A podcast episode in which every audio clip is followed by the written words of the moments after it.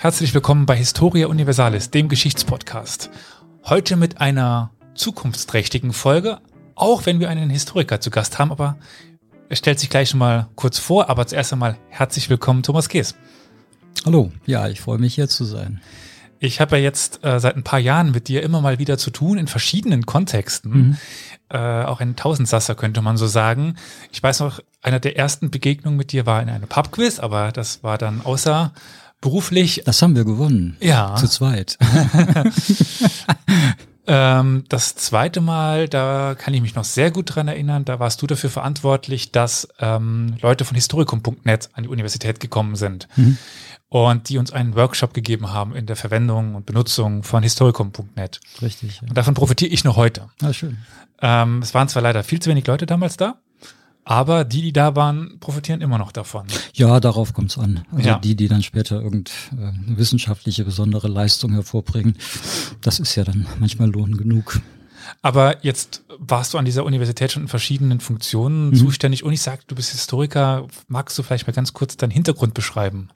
Ja, ich äh, bin ja sozusagen Gründungsmitglied dieser Universität im Moment, also nicht ganz, aber im Moment bin ich ähm, der Arbeitsstelle Universitätsgeschichte zugeordnet. Bis Ende des Jahres 2023 ist es, glaube ich, mittlerweile bekannt, dass die Universität des Saarlandes ihr 75-jähriges Jubiläum feiert und so kurz das ist, wenn man das mit großen Universitäten vergleicht, dann hat die Universität doch eine ganz besondere Geschichte angesichts des französischen Entstehungshintergrundes und dann der verschiedenen Entwicklungen, die da teilgefunden haben. Ich bin jetzt Teil einer, einer kleinen würzigen Truppe, die, ähm, die die Geschichte der Universität des Saarlandes schreibt. Und nicht sehr tiefschürfend im Hinblick auf, auf ähm, irgendwelche Dinge herausfinden und entdecken, sondern das wird eine sehr explorative, nette Geschichte mit ganz kurzen Beiträgen zu Tausenden von Themen. Immer so zwei Seiten, die einfach Lust am Lesen machen sollen.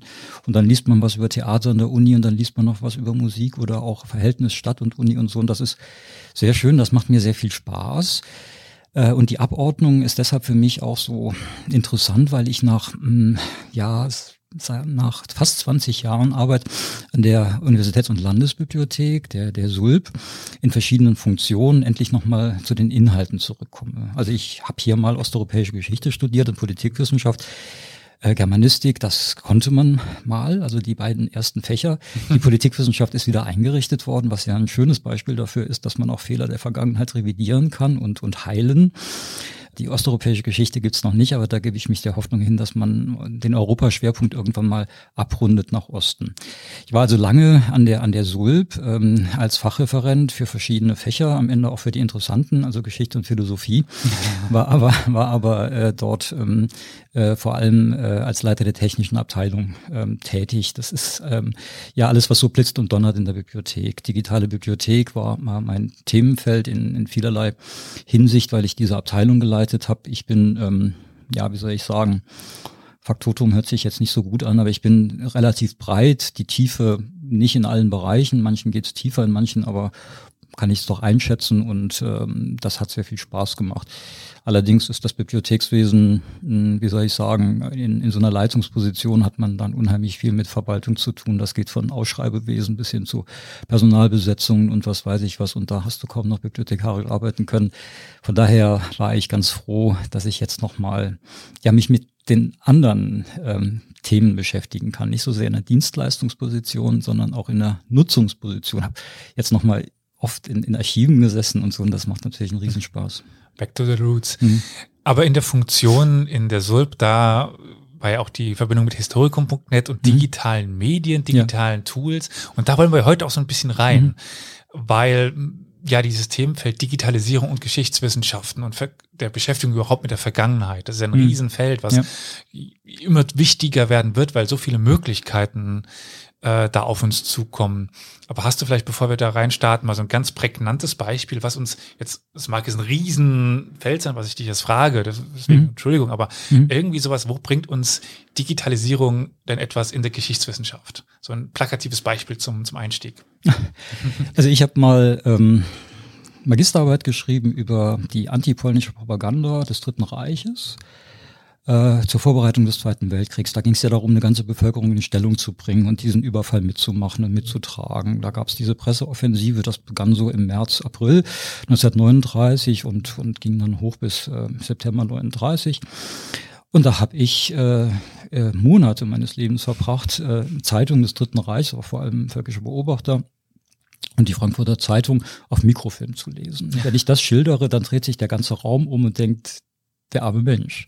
Das ist so das Schlimmste, was dir passieren kann. Also vor einer Fensterfront sitzen und dann weiße Schrift auf und da durchblättern und durchblättern. Du hast noch zwei ähm, zwei Stunden Kopfweh spätestens. Und du hast natürlich auch immer wieder, läufst Gefahr, die, die entscheidenden Dinge nicht zu sehen, nicht suchen zu können. Dann musst du das noch irgendwie aufschreiben und so weiter. Und ich hätte mich so, hätte mich so gefreut, wenn wir digitale Quellen jedweder Form haben.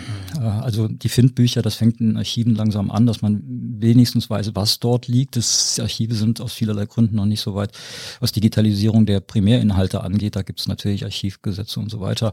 Äh, da muss man immer noch viel reisen. Ähm, ich war auch drei Monate damals in Polen, als ich fröhlich um mich hin promoviert habe. Aber äh, heute ist so viel da, dass ich mir überlege, ja, ich sollte eigentlich noch mal studieren. Ja. Das ist ein riesen, riesen Fortschritt, den wir haben.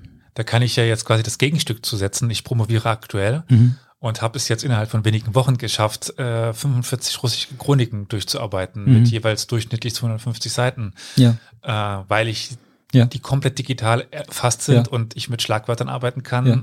Wenn du mit Schlagwörtern arbeiten kannst und die Dinge gut erschlossen sind, dann ist das natürlich ganz prima. Ich habe immer so ein bisschen angesichts der ganz großen ähm, Sammlungen immer so ein bisschen Angst äh, vor der vor der einen Quelle, die alles gegen den Strich bürstet und die dann untergeht. Also wenn man mhm. vor allem diese diese Wahrscheinlichkeitsanalysen macht oder oder dann ähm, ja auf die auf die Mengen geht, das ist ja immer auch eine Quantifizierung, dann könnte so das Ding, das dann wirklich ganz besonders ist, könnte untergehen. Aber ähm, sagen wir mal so, wir haben ja doch häufiger mit, mit Mengen zu tun, die wir kaum bewältigen können. Und dann haben wir nur mit Stichproben gearbeitet. Und jetzt könnten wir eigentlich ganz andere Textkorpora einbeziehen. Mhm. Zeitung ist so ein, so, ein, so, ein, so ein Punkt, ja. Das ist im Moment gibt es da Zeitungsdigitalisierungsoffensiven, die auf der einen Seite äh, Segen sind, auf der anderen Seite Fluch, weil wir jetzt auch das Netz fluten mit, mit Dingen, die, ähm, die ähm, ganz, ganz schwierig sind. Ich habe auch heute vor, ähm, also ich will da keine traurige Sendung draus machen, aber ich habe heute vor, über neuralgische Punkte der Digitalisierung mit dir zu sprechen, die in meiner Praxis aufgetaucht sind und auch in meiner Wahrnehmung. Also ich bin Praktiker gewesen, mhm. auch als, als Anbieter von ähm, äh, also Anbieter von, von Forschungsinhalten oder von für, Forschungs, äh, für Forschung relevanten Inhalten. Heute bin ich teilweise Nutzer, aber ich mache mir eben auch viele Gedanken darüber, welche neuen ähm, äh, Sensibilitäten auftauchen. Da gibt es auch mittlerweile Fachtagungen, wie letztlich eine, letztens eine in Kiel stattgefunden hat über ethische Fragen der Digitalisierung. Ähm, da will ich ganz drüber sprechen. Und auch den Rechtsrahmen, weil das ist etwas, was uns in Bibliotheken und Archiven schon lange umtreibt. Das wäre im Prinzip so mein erster Aufschlag. Das sind ja beides Dinge, mit denen man sich wahrscheinlich normalerweise so aus dem Bauch heraus gar nicht so beschäftigt, weil mhm. ähm, was könnten da jetzt, also aus der Perspektive eines nicht in der Materie sich befindenden, ethische Probleme? Warum? Wie? Ich benutze das doch für, für, für mich jetzt. Mhm. Wo könnte das Problem liegen? Und ähm, gut, Urheberrecht und so weiter, klar, ähm, da wenn dir das mal, wenn, wenn, dir das mal klar ist, das ist ja viel ja. nicht klar. Weißt du, ähm, in der Bibliothekspraxis kommt das permanent vor, dass irgendeine Benutzerin, Benutzer ein Buch auf den Scanner liegt, legt und dann mit einem mit einem Stick zu dir kommt und sagt, ich habe das mal gescannt, legen Sie das doch auf irgendeinen Server ja. zur, zur Nachnutzung. Das ist ganz witzig, weil das erzählen alle Kolleginnen aus, äh, aus Bibliotheken. Und die, die Leute denken, ich habe ja was Gutes getan und ich verbreite ja im Prinzip nur dieses Wissen und dass da aber Rechte dran hängen und der ja. Verlag das vielleicht gar nicht gut finde. ähm, das ist, äh, das ist natürlich so eine, so eine Geschichte. Also wir, wir sind ja heute im Spannungsfeld, im Spannungsfeld äh, aus Open Science auf der anderen, mhm. auf der einen Seite, wir wollen eigentlich, dass mit öffentlichen Mitteln betriebene Forschung auch allen zur Verfügung steht. Open Science, Citizen Science und so, das sind ja die großen Schlagwörter. Auf der anderen Seite haben wir natürlich eine ganze Menge Schranken. Also da gibt es sowas wie äh, Persönlichkeitsrechte, äh, Datenschutzgrundverordnung, die DSGVO ist wahrscheinlich bekannt. Dann haben wir ein Recht am eigenen Bild, ganz, ganz wichtig. Ja. Ähm, Jugendschutzgesetze und Urheberrecht haben wir ja schon, haben wir ja schon angesprochen. Also in Bibliotheken sind mittlerweile fast alle, die dort arbeiten, in irgendeiner Form ähm, urheberrechtskompetent. Das ist auch Teil der Ausbildung. Äh, führt aber leider dazu, dass wir viele Dinge, die wir gerne getan hätten, nicht tun, weil wir Sorge haben. Mhm. Ich habe auch mal einen Blogbeitrag in der SULP geschrieben, als ich noch dort war. Das hieß, wer hat Angst vor dem schwarzen Mann? Man könnte auch sagen, vor der schwarzen Frau, weil da war die, war die Robe gemeint. Also man, man digitalisiert Zeitungen die sind im Prinzip fast gemeinfrei. Man weiß aber nicht genau, wie alt sind denn die Leute, die da geschrieben haben. Du weißt, äh, 70 Jahre nach dem, nach dem Tod des, äh, des Urhebers ähm, sind die gemeinfrei. Jetzt hast du aber eine Zeitung und die sind, ähm, naja, das sind halt Personen, die du vielleicht nicht kennst. Das sind aber in der Regel keine, keine unabhängigen Urheber, sondern Abhängige. Das heißt, die, die Rechte liegen bei den Verlagen. Aber wenn du sowas hast wie, ähm, naja, ja, die 70 Jahre, die sind jetzt natürlich auch schon ein Zeitpunkt, aber sowas wie die Saarabstimmung, da hast du teilweise äh, Schriftsteller hier in, in Saarbrücken gehabt, die ja auch im Saarkampf waren. Ja. Die haben dann vielleicht einen Beitrag gehabt und dann kommen irgendwelche äh, Erben und die sagen, da will ich aber Geld sehen. Das ist nicht wirklich ähm, handfest. Also es wird nicht wirklich passieren. Aber ganz viele, die in Bibliotheken zu tun haben, werden sagen, hm, was machen wir denn da? Und deshalb ist dieses Urheberrecht äh, immer ein Thema gewesen, wobei wir wobei wir mittlerweile ganz gute Schrankenregelungen haben. Also die Bibliotheken sowieso für die, für die Laie. Äh, da gibt es Ausnahmen. Es gibt mittlerweile für Lehre und Forschung Ausnahmen, die sogenannten Schrankenregelungen, auch im, im E-Learning-Kontext. Man ja. kann da Teile von Werken zur Verfügung stellen. Und das ist eigentlich alles äh, äh, safe, wenn, wenn das nicht Riesengruppen sind. Also Einspielen in Netze ist immer ein Problem und da Bibliotheken häufig ja einen riesen Adressatinnenkreis auch ähm, ja im Fokus haben, äh, könnte das, ähm, könnte das problematisch sein. Aber wir haben heute mit den Schrankenregelungen im Urhebergesetz haben wir eigentlich relativ gute äh, Arbeitsbedingungen.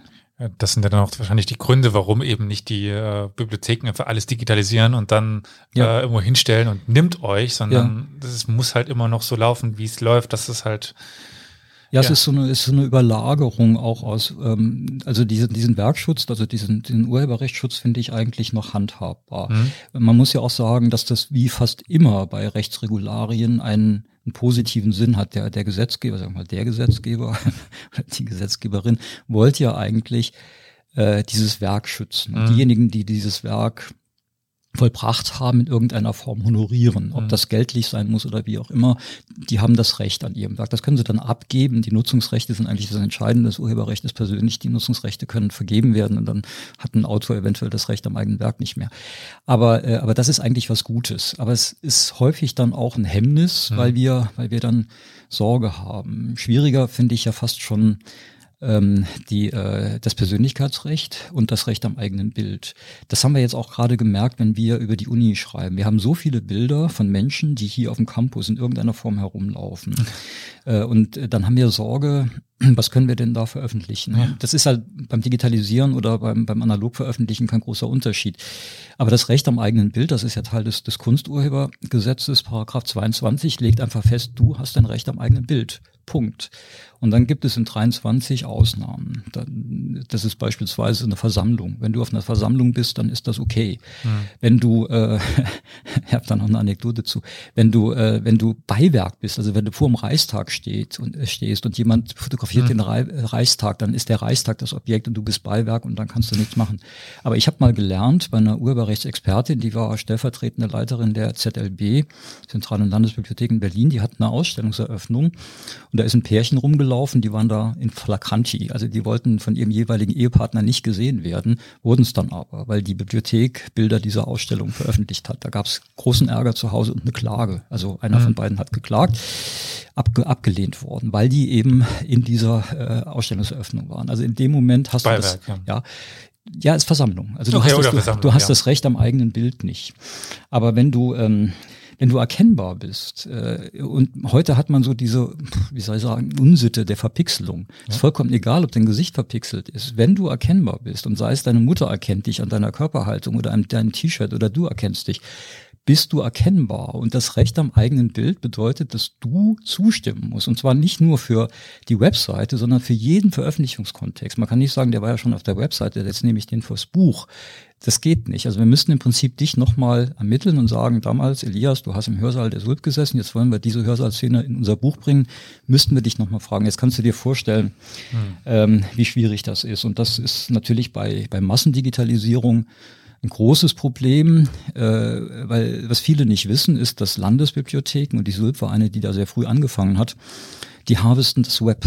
Das ist also Webarchivierung und äh, das Web ist Teil des kulturellen Erbes der Region. Also du wirst den Konflikt ähm, Stadtmitte am Fluss nicht verstehen, wenn du nicht die Webseiten hast. Aber Google vergisst.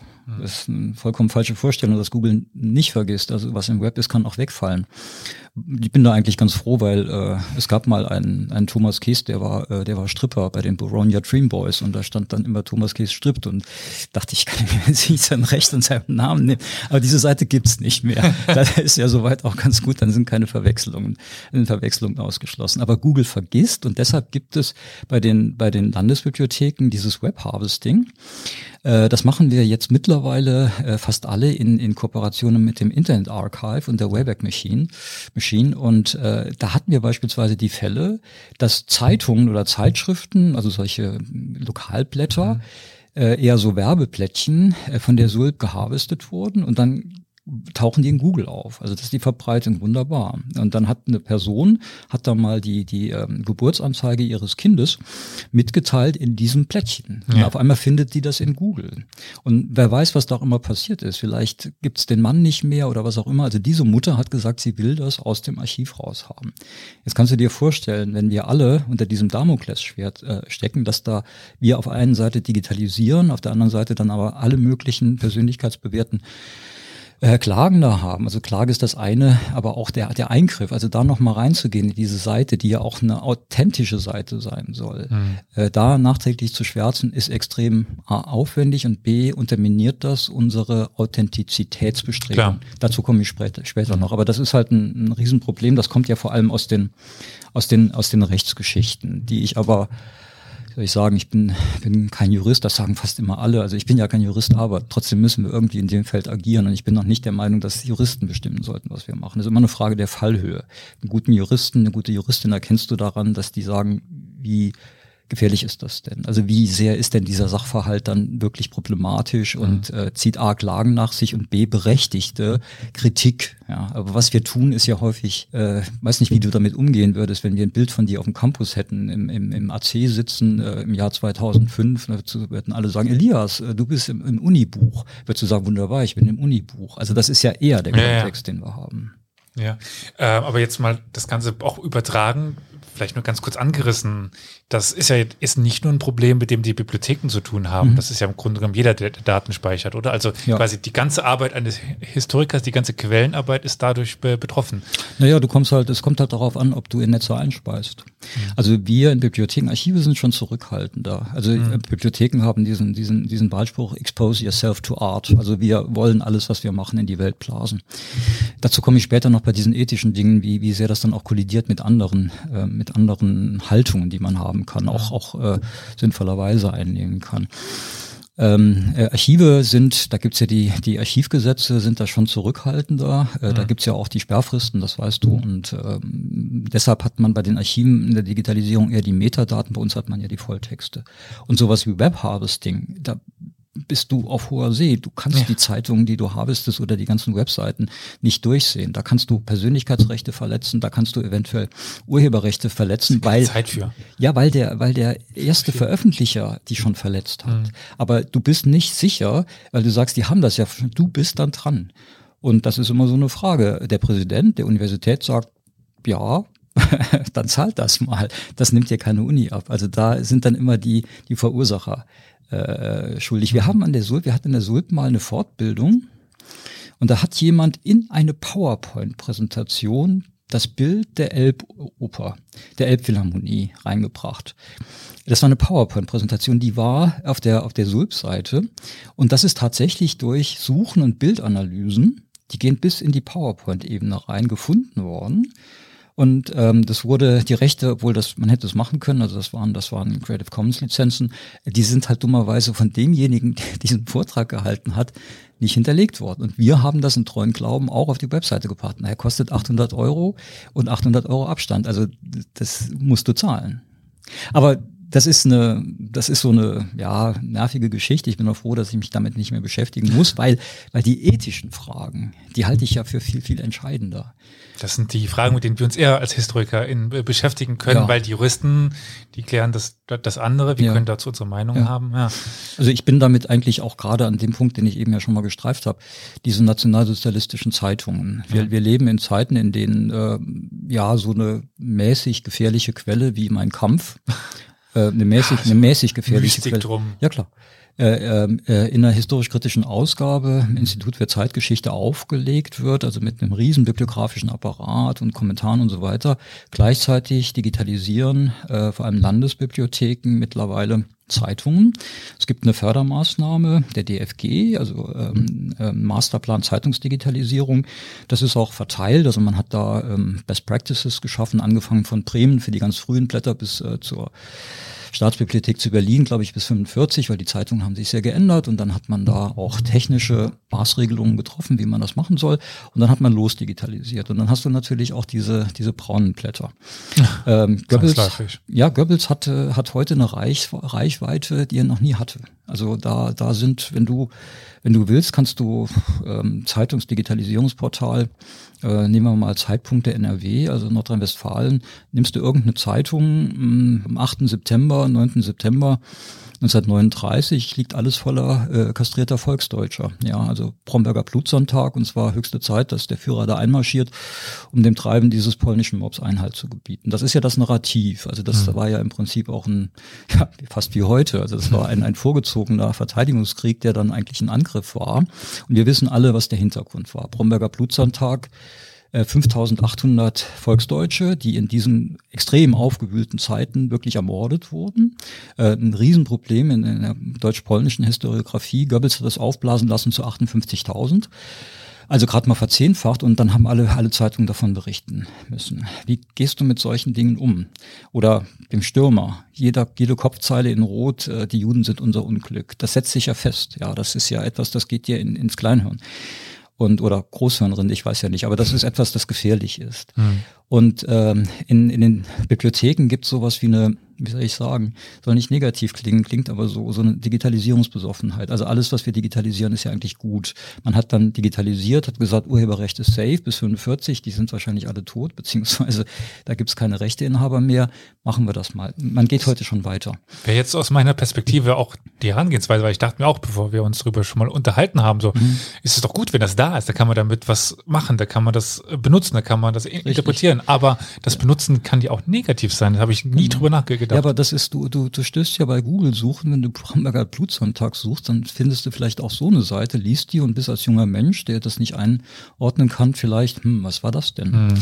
Wie ging es denn da den Volksdeutschen? War das vielleicht doch gut, da mal einzuschreiten? Also das ist gefährlich. Und für mich war immer das eine Frage, gerade bei Zeitungsmaterial, einer, einer semi-automatischen ähm, oder semi-intellektuellen Erschließungen. Also du mhm. kannst bei Massenmaterial äh, keine Schlagwörter oder sonst was, was da erstellen. Das ist vielleicht bei, äh, bei Büchern der Fall. Man hat das früher intellektuell gemacht über die Fachreferate. Heute ist das ja auch teilweise KI gestützt, äh, führt dann immer wieder zu merkwürdigen Fehlern, die dann auch von den Gegnern hervorgehoben werden. Also Hitler und Mussolini treffen sich in Venedig, dann hast du so ein Schlagwort wie den Venedig-Führer. Also das kam vor, ja. Aber es ist nicht wirklich das, was passiert. Also die KI ist mittlerweile besser geworden da. Aber äh, eine Erschließung auf dieser Ebene von Millionen von Textseiten geht meiner Meinung nach nur, also gerade bei, bei chronologischen Quellen, ähm, semi-intellektuell. Du hast ja bei Zeitungen, hast du ja Hot Topics, ja, das ist ja klar, haben wir ja im Moment auch. Jeden Monat haben wir irgendeine Sau, die das Dorf getrieben wird. Das war früher auch so. Du hast sowas wie den Herero-Aufstand, du hast sowas wie was denkst du im September 38? Das ist äh, Sudetenkrise, ja, ja, ganz klar. Äh, dann Kriegsbeginn 39 beispielsweise Bromberger Blutsonntag oder äh, äh, Juli äh, 44 äh, polnischer Nationalaufstand. Es gibt also gewisse Themen und dann könntest du, wenn du Listen erzeugst, beispielsweise mit mit ähm, Wikidata, also was waren die Topics, könntest du dann sehen, gibt es da Entitäten in den äh, in den Sacherschließungsvokabularien und sagen, aha, Bromberger Blutsonntag ist angesetzt gesetzt, das ist eins der Themen und wir zeigen das an zwischen 5. September und äh, 30. Oktober, weil das hat einen gewissen Nachklang. Und dann äh, sind in diesen Zeitungen, also wenn die angezeigt werden, gibt's immer wieder Links, interessieren sich für den Bromberger Blutsonntag. Du lenkst, lenkst dann auch in die Wikipedia. Ich bin ja überhaupt kein Gegner der Wikipedia. Es geht einfach darum, zu kontextualisieren. Und, und das Entscheidende ist dieser Dreischritt aus Problematisierung, Sensibilisierung und, und Kontextualisierung. Also mhm. Sensibilisierung oder Problematisierung heißt einmal, du machst dir das Problem bewusst. Und das hat unheimlich lange gedauert, ja, dass man sich dieses Problems bewusst wurde. Ich war in, in Dortmund, da hat man den roten Knopf gedrückt, dann ging das Zeitungsportal online. Alle haben sich gefreut und dann steht der Herr Käse aus Saarbrücken auf und sagt, an, an, angesichts meiner Sensibilisierung durch diese Arbeit mit den Zeitungen, was machen Sie denn mit dem Material? Also kann man das in irgendeiner Form, kann man das denn so unkommentiert zeigen? Dann stehst du da wie jemand, der Wasser in den Wein gießt. Und ich habe gesagt, ich bin überhaupt nicht dagegen. Ich bin ein digitaler Mensch. Ich bin auch für Freiheit, also für Befreiung. Ich hatte als Fachreferent der Sult mal ein Riesenproblem mit dem Stupper, weil die mitbekommen haben, dass ich rechtsradikales äh, Schriftgut kaufe. Ich habe den Kopfverlag gekauft. Also natürlich, das sind solche Bücher, da geht's dann um diese, um diese Rheinauenwiesen, da wo, wo arme deutsche Lanzer im Prinzip in KZ-ähnlichen Verhältnissen hinvegetierten und das Narrativ der Rechten ist, den ging's ja genauso wie den Juden. Ja. Natürlich habe ich das gekauft, damit man sich in der Wissenschaft damit auseinandersetzen soll, äh, kann. Will ich denn, dass alle WissenschaftlerInnen sich da diese Kopfbücher kaufen müssen? Nein, es gab eine wissenschaftliche Grundannahme, dass es ein wissenschaftlicher Gebrauch ist. Und die Studierenden haben gesagt, das muss dann in, ähm, ja, irgendwie unter Verschluss. Ja, wo willst du anfangen? Dann hast du Dresden 53, Hochphase des Stalinismus. Willst du das auch unter Verschluss? Wo fängt das an?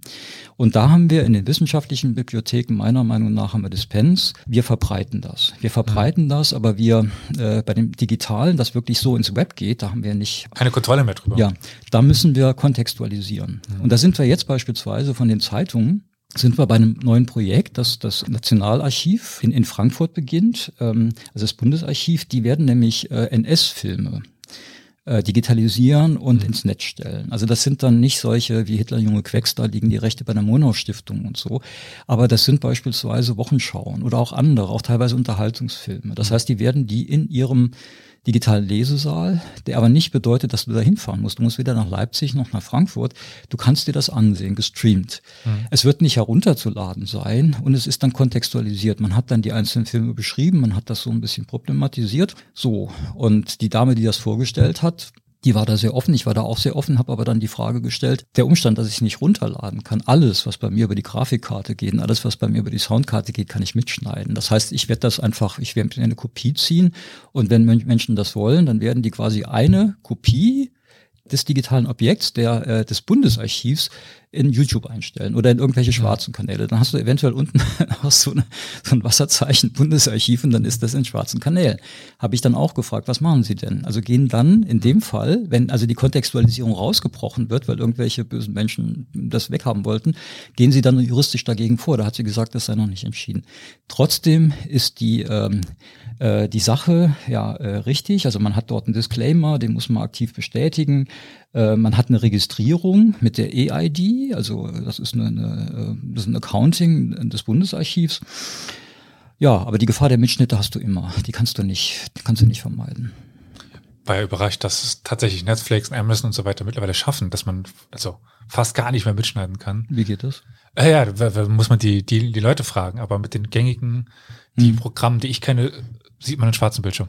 Also ich habe mal, ähm, ich habe mal bei, ne, bei einer äh, Papierdigitalisierung Folgendes erlebt: Man hat, äh, man hat das so parzelliert. Also man hat die, die, äh, der Viewer hat bei der beim Abruf, der hat dir nicht ein JPEG ausgeliefert, sondern der hat also kleine Bildpunkte neu zusammengesetzt und die mhm. konntest du dann im Prinzip. Da gab es einen Fachausdruck, den habe ich jetzt vergessen, aber das war bei solchen Inhalten ähm, war das möglich. Mhm. Ist technisch sehr aufwendig, geht aber und das äh, Bundesarchiv hat das nicht vor. Ich muss mal sozusagen, wir denken immer un unglaublich stark vom Missbrauch her. Ja. Das ist auch so ein bisschen unser Problem. Wobei ich ja eben selbst gesagt ja. habe, achtet auf den Missbrauch. Ja, ja gut, aber ich nehme mal an, es ist auch wichtig, dass man mal darauf hinweist. Es ist jetzt nicht ja. so, dass wir jetzt hier sitzen und sagen, ah, das ja. ist so problematisch, sondern einfach, es ist ja eine Sensibilisierung hier. Aber das ist genau der Dreischritt, den ich eben meinte. Problematisierung, aus der Problematisierung eine Sensibilisierung und daraus eine Kontextualisierung. Ja. Das heißt, aus der Sensibilisierung muss dann eine Aktion kommen und das führt dann häufig zur Kontextualisierung oder zum Disclaimer oder was auch immer. Du musst in irgendeiner Form musst du darauf hinweisen. Das Ganze wird noch, noch äh, viel schwieriger bei Objekten aus einem kolonialen Kontext. Darüber spreche ich jetzt so ein bisschen wie ein Blinder über Farben, aber ich habe re relativ gut verstanden, äh, was da passiert. Das ist ja für viele von uns noch ferner. Mhm. Zweiter Weltkrieg, das kennt man mhm zwangsläufig, mhm. hoffentlich äh, irgendwie dann doch ein bisschen besser als mhm. die koloniale Zeit, die dann irgendwie für viele Menschen so fern ist. Mhm. Äh, du hast schon die Herero angesprochen und Nama mhm. und Mai Mai Aufstand oder das ist ja für viele, die sich jetzt nicht mit Geschichte beschäftigen, selbst für viele, die sich mit Geschichte be beschäftigen, so weit weg und so fern, mhm. da ist die schon irgendwie mitgegebene Kontextualisierung ja noch geringer. Ja, du hast, ähm, du hast ja Kultureinrichtungen, die sich ähm, auch äh, quasi hauptberuflich damit beschäftigen. Also beispielsweise die HU oder die UB der, der, der Humboldt-Uni, die haben ein sogenanntes Fach, einen sogenannten Fachinformationsdienst. Das ist die Nachfolgeorganisation der früheren Sondersammelgebiete. Die SULP war das ja mal für Psychologie, hat aber dann den Sprung nicht gewagt, auch so ein FED zu übernehmen, was ich ja für einen Riesenfehler halte, weil man dort Bundesliga spielen kann und eigentlich auch neue, neue Dienste entwickeln kann. Aber die, äh, die HU äh, hat das für Ethnologie. Das heißt, die haben sehr früh angefangen, Dinge zu, ähm, äh, zu digitalisieren. Und da gab es natürlich auch ähm, Bilder und Karikaturen, da waren rassistische Gesichtsmerkmale, es gab Formulierungen auch in den Benennungen. Also äh, wenn da auf dem Bild steht, das N oder 3N-Mädchen, ja, mhm. dann ist das einfach ein, ein, Ausdruck der Zeit gewesen, ist aber im Bild drin und da gab es tatsächlich auch Studierende, die darauf hingewiesen haben, das könnte ja wohl nicht so sein, das müsste man in irgendeiner Form, müsste man dieser Sache begegnen. Ähm, die, die Humboldt-Uni hatte tatsächlich auch mal eine, eine Quernutzung, die sie nicht mochten. Die Bildzeitung hat da Bilder aus ihren digitalen Sammlungen genommen und dann äh, eine Fotoreihe gemacht. So sah Afrika vor 100 Jahren aus. Die war dann ziemlich reißerisch, die war überzeichnet, ja, und das wollte dieses FID natürlich überhaupt nicht. Und mhm. da muss man schon darauf achten, in welchen Kontexten das auch aufschlägt, weil so eine Nachnutzung, das ist ja unsere Raison d'être in den, in, den, in den Bibliotheken. Wir wollen ja, dass es nachgenutzt wird, aber bitte nicht so verzeichnend. Du hast auch bei diesen, bei diesen Fragen, ähm, ich weiß nicht genau, wann du das letzte Mal in Australien warst, aber leider noch nie. okay. Aber der, der, ähm, der Uluru, der, der Ayers Rock, der soll nicht mehr fotografiert werden. Da stehen halt äh, Schilder, bitte nicht fotografieren, ist ein sakraler Zusammenhang, der darf seit 2019 auch nicht mehr bestiegen werden. Und dieser Nationalpark oder diese Nationalparkverwaltung hat auch Google gebeten äh, aus Google Street View, also man kann sich jetzt da vorstellen, sind da Straßen oder nicht, aber die hatten aber Bilder, diesen Kletterhang da, diesen Klettersteig äh, aus, aus äh, der Digitalisierung rauszunehmen. Der war früher drin und Google hat dem entsprochen, weil die indigenen Völker, also diese autochthonen Gruppen, die dort sind, äh, das nicht möchten. Das hat einen sakralen Hintergrund. Und das ist genau, das ist genau der Punkt, der uns heute bei dieser Art Sammlung immer wieder beschäftigt. Äh, sehr interessant fand ich äh, noch das Museum für Naturkunde, auch in, in Berlin. Die haben, die haben zoologische Sammlungen ähm, die Sammlung Plandowski, die ist jetzt digitalisiert worden. Das war ein Berliner Zoologe, der war 1849 in, in Australien. Und die haben da die, was da so kreucht und fleucht, äh, gemalt. Also Flora und Fauna, äh, da hat man dann Fische, Vögel, Säugetiere, Amphibien und äh, beispielsweise auch den Fächerschwanzkuckuck. Dieser Fächerschwanzkuckuck, wunderschön gemalt, also von Plandowski oder seinen mitreisenden Zeichnern, der enthielt eine indigene Bezeichnung, die ich jetzt nicht nenne. Also da äh, wurde dann eingeholt, also wie nennen die Einheimischen das? Und dann stand dann da Einheimische Doppelpunkt und dann stand diese Bezeichnung.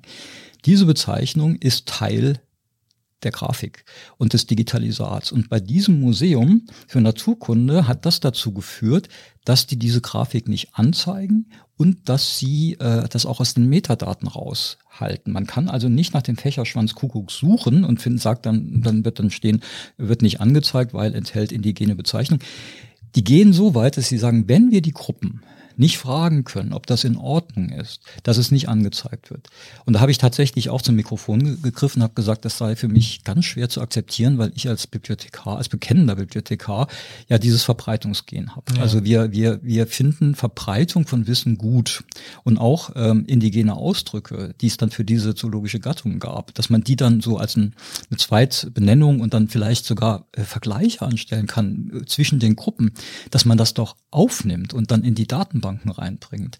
Äh, das äh, finden wir doch ähm, einfach sehr gut. Und äh, der Hintergrund ist einfach der, dass speziell bei den indigenen Gruppen oder bei diesen Beschäftigungen mit, mit autochthoner Kultur äh, die, die FAIR-Prinzipien, die Open Science begründen. Also FAIR heißt ja Findable, Accessible, Interoperable und Reusable. Äh, übersetzt, also Findable, das muss erschlossen sein, ich muss das finden können. Am besten über Google. Bibliotheken waren früher skeptisch, haben gesagt, unsere Datenbanken sind besser, haben längst aufgegeben, gesagt, wenn es nicht in Google ist, äh, wir müssen unsere Datenbanken Google-konform machen. Dann hatten wir Accessible, also es darf nicht hinter einer Paywall liegen, es muss erreichbar sein. Nicht Elsevier hält die Hand auf, sondern niemand hält die Hand auf. Und dann interoperable, die Daten müssen verständlich sein. Wenn irgendwie ähm, eine Kommune mit Open Data äh, Daten veröffentlicht und die machen Regenschauer in Pint äh, und ich weiß nicht, dass es Pint ist und ich denke, das sind Millimeter, dann geht das schief. Also die Daten müssen verständlich sein und die müssen in gewissen Strukturen und Systematiken vorliegen, dass ich die weiternehmen kann und bearbeiten kann. Und reusable heißt, dass ich das darf. Also dass ich dann auch diese mhm. Daten nehmen kann und meine Wetter-Apps oder wie auch immer damit, damit füttere.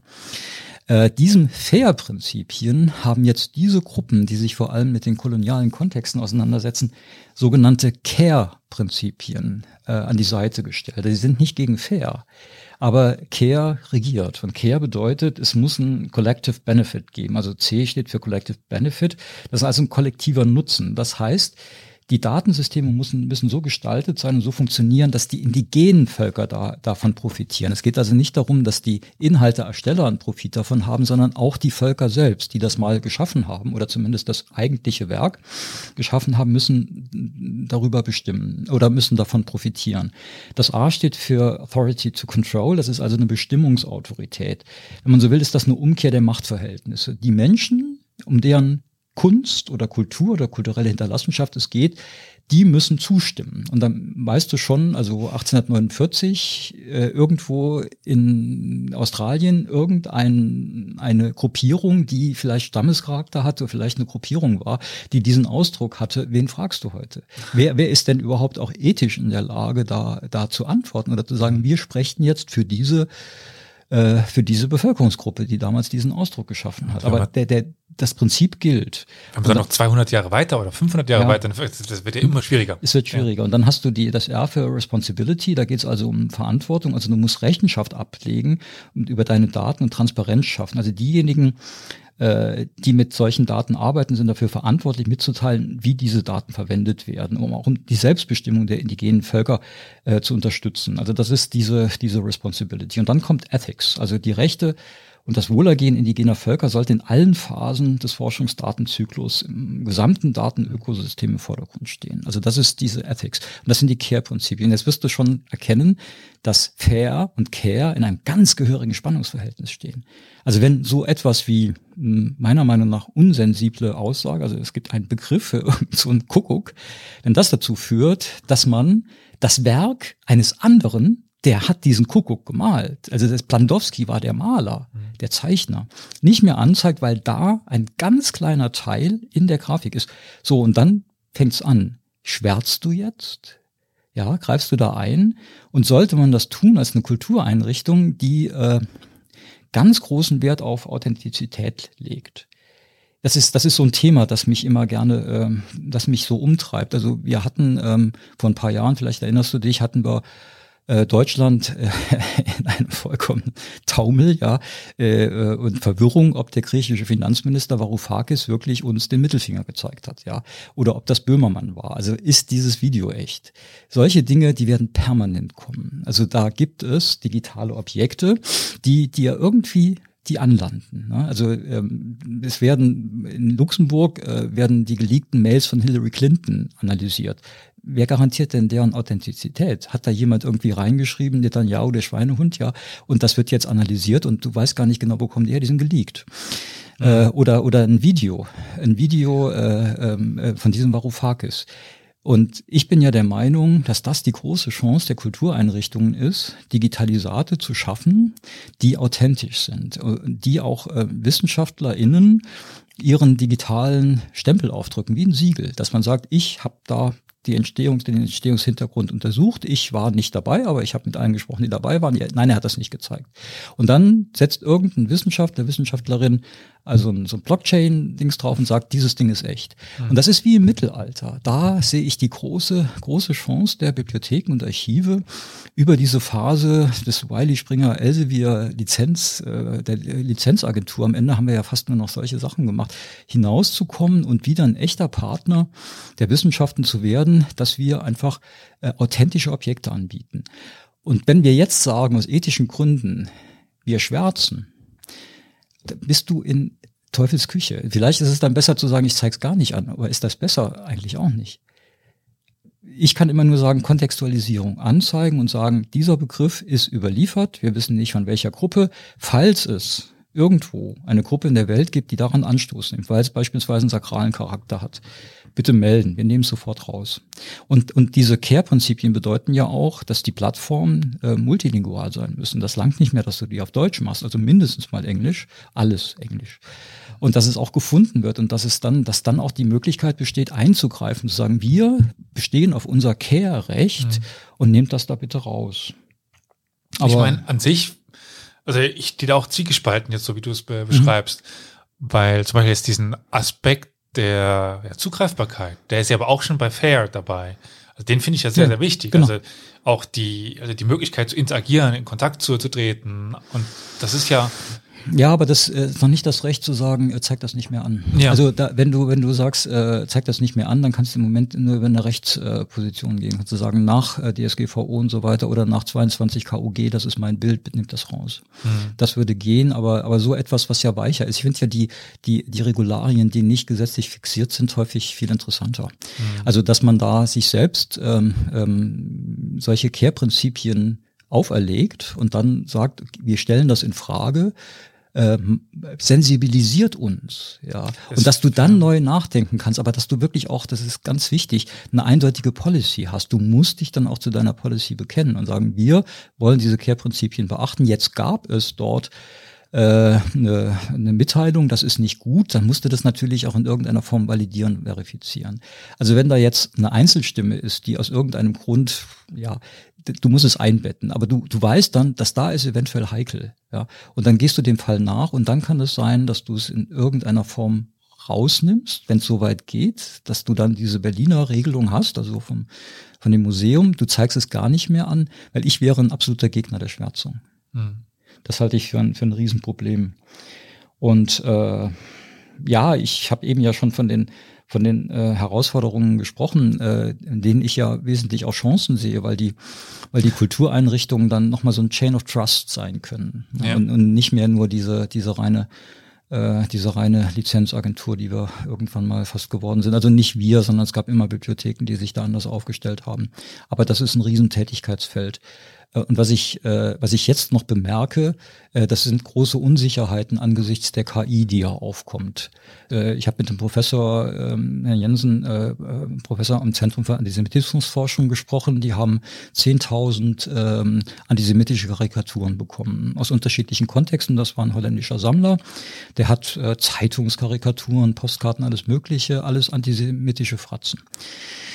Äh, und davon hat äh, interessanterweise ähm, äh, Facebook erfahren und die haben angefragt, ob sie das haben können. Ich finde es schon mal interessant, dass Facebook da anfragt. Warum fragt Facebook? Ich meine, das muss man sich aber auch klar machen, das ist ja nicht nur. Nein, ganz einfach. Die, die möchten gerne Musteranalysen machen und damit die antisemitische Inhalte besser erkennen.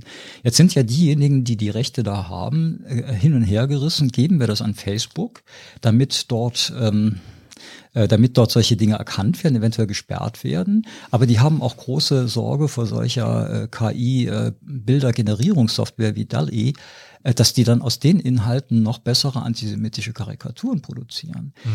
Und das habe ich mal erörtert mit, äh, mit solchen Technikethikern, äh, der ist auch im Campus, ich weiß nicht, ob ihr schon mal ein Gespräch geführt habt, ich würde den empfehlen, Kevin Baum, äh, der ist jetzt hier am DFKI und die sagen, äh, nee, nicht an Facebook geben, sondern an öffentliche Einrichtungen, die das auch machen und die dann diese Erkennungsalgorithmen zur Verfügung stellen aber nicht die damit spielen lassen, also diese mhm. Tech 5, sondern, sondern wirklich öffentliche Einrichtung. Äh, Finde ich auch interessant. Ähm, also das ist, das ist natürlich, bei mir sind das dann äh, offene Türen, die ein, ein, ein ja, äh, ich bin jetzt kein, ich bin kein Facebook-Freund, ich bin aber auch kein Google-Hasser und so, die mhm. haben ganz viel getan auch für ja, äh, ja, für segensreiche technische Entwicklungen. Aber bei solchen Dingen wäre es mir ganz lieb, wenn Einrichtungen, die einfach ganz anderen rechtlichen Regularien und einem etwas und, und nicht von Kommerzialisierungsinteressen getrieben sind, äh, wenn die die Hand drauf haben. Ja, also wie gesagt, äh, Chain of Trust für, für Bibliothek und Archive sehe ich kommen, hoffe ich auch. Ähm, ein Chain of Respect, also den Ausdruck gibt's nicht, den habe ich mir so, äh, wäre auch interessant, wobei ich hoffentlich deutlich gemacht habe, äh, wie, wie, wie stark das Spannungsverhältnis ist, dass da teilweise konträre Prinzipien aufeinanderknallen. Ja. Also das ist mir ganz klar geworden. Also das sind auch so die Dinge, die ich mir jetzt heute mitnehme, diese Dualität, also äh, so konträr gegenüberstehend, teilweise so entweder das eine oder das andere so zusammen funktioniert das irgendwie nicht so ganz. Aber was ich auch ganz klar für mich mitnehme, ist halt auch ein neues Beschäftigungsfeld. Mhm. Also äh, die klassische historische Ausbildung. Ja, also ich denke für den Historiker, die Historikerin der Zukunft einerseits ist das eine Beschäftigungsmöglichkeit mhm. dort, aber mhm. andererseits muss man auch damit umgehen lernen. Naja, sagen wir mal so, äh, in meinem ersten Leben, als ich Historiker war, haben die Leute gesagt, ach Historiker, wie schön, dass es das noch gibt. Dann ja. bin ich in die Bibliothek und die Leute haben gesagt, ach Bibliothekar, wie schön, dass es das noch gibt. Von daher bleibst du dir gleich. Und meistens wurde verkannt, wie sehr man am Puls der Zeit ist oder wie sehr diese Wissenschaften oder auch diese Bibliotheksarbeit am Puls der Zeit ist. Das sind ja keine verstaubten Bücher. Äh, wir gestalten das Web, wir, wir gestalten teilweise die Funktionen, die da möglich sind und so weiter, gestalten wir massiv mit, auch nicht nur in der Retro-Digitalisierung, sondern auch in den neuen Services, die entstehen. Und das ist etwas, ähm, ähm, da will ich jetzt nicht über, über Saarbrücken mich äußern, weil ich äh, hier vor Jahren studiert habe. Ich befürchte nur, dass mein Studium aus den 80er, 90er Jahren noch sehr nah an dem Studium von heute ist mhm. und dass da, äh, dass da einfach ganz massiv auch ähm, digitales Know-how rein muss. Also ich bin jetzt nicht der, ich habe immer so ein bisschen Angst vor den Schulen. Äh, also man hat da gerade im Saarland, da wird jetzt Informatik rein reingepusht und so weiter. Mag ja sein, aber dann lernt meine Tochter Python äh, und kommt da raus und wird wahrscheinlich nie erfahren haben, dass es 123 Jahre Polen nicht gab. Du kannst aber nicht die polnische Außenpolitik verstehen, wenn du das nicht weißt. Aber das ist eine Sorge, die man immer hat bei den Fächern, in denen man denkt, dass die unter die, unter, unter die Räder kommen.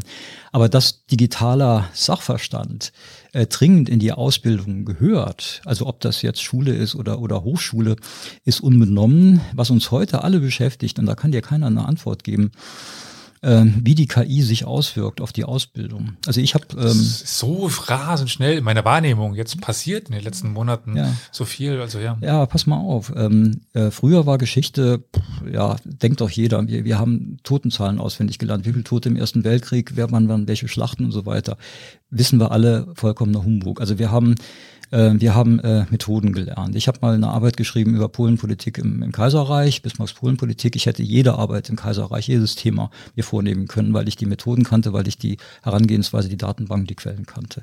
So, jetzt kommt heute, jetzt kommt heute eine KI, was lernen die Leute noch? Also wie gehen die an, an Geschichte ran?